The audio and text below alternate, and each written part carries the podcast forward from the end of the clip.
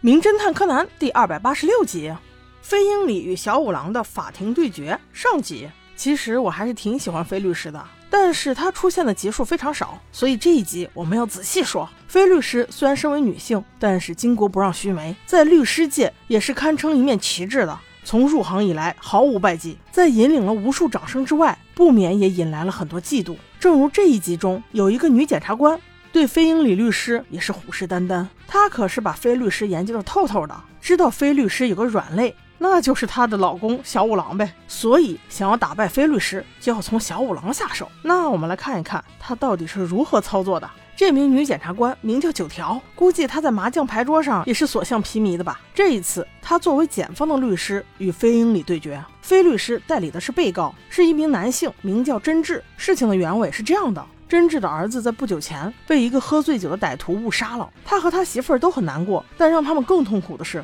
杀了他儿子的凶手因为是醉酒行凶，被判了误杀，而且还判了缓刑，也就是说，杀了人竟然不用坐牢。这夫妻俩因为儿子的事情也闹了离婚，但就在一天夜里，一个工地上，那名凶手竟然被人杀了，而尸体的旁边还放了串车钥匙。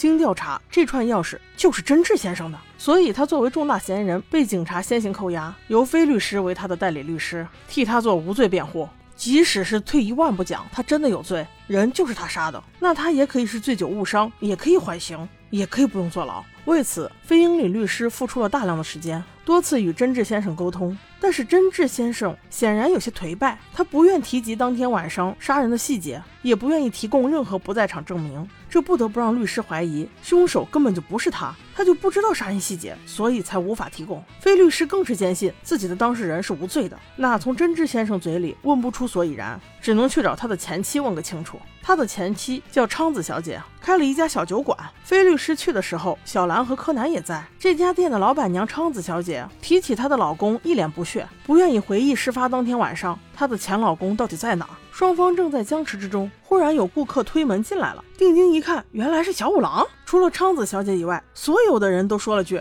你怎么在这儿？小五郎不知道的是，昌子小姐已经卷入了一起杀人案。在飞鹰里跟小五郎解释完来龙去脉之后，小五郎突然想起那天晚上他好像也来喝酒了，并且他记得真治先生当天晚上应该也在小酒馆啊。这一点给了飞鹰里莫大的希望，并且小五郎还清晰的记得真治先生在这也喝酒了，直到晚上九点二十五他都没有走。那小五郎咋把时间记得那么清楚呢？原来是因为当时他睡着了，九点二十五的时候电话响了，是老板娘给他拿的电话，同时把他给叫醒了，所以他记得很清楚。也就是说，真治先生是有不在场证明的，证明人就是毛利小五郎。得知这个消息以后，第二天，飞鹰里律师再次去与真治先生确认，可是真治先生还是三缄其口，丝毫不愿意多谈。律师助手害怕小五郎不愿意出庭作证，飞鹰里却说不必担心，那个酒鬼我清楚，他不是这样的人。不过小五郎是证人这个消息不胫而走，让对方的美女律师九条也知道了这个消息，而且还展开了强烈的攻势，同样还是在这座小酒馆，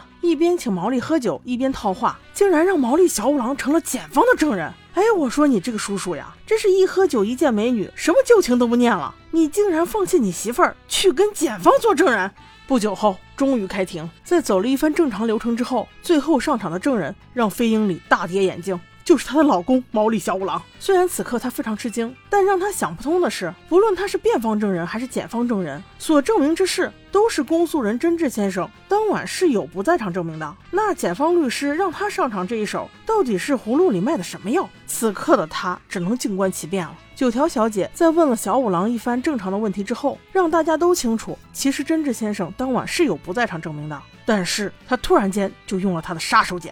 所谓真治先生的不在场证明，其核心就在于当时手机响了，并且显示的时间是九点二十五分。但这一切竟被九条推翻了，因为他观察到了更重要的细节，那就是当时电话是由昌子小姐递给小五郎的，也就是说老板娘是先接触到的电话，她有充足的时间修改电话上的时间，之后等小五郎打完电话再择机修改回来就好了。如果这点成立，就说明真治先生的不在场证明很有可能是伪造的。关键在于伪造者就是他的前妻，动机合理，时间充足，这一点打得小五郎哑口无言呀。在法庭上，小五郎竟然无法否认。那至此，飞鹰里律师真的要输了吗？我们下集再说。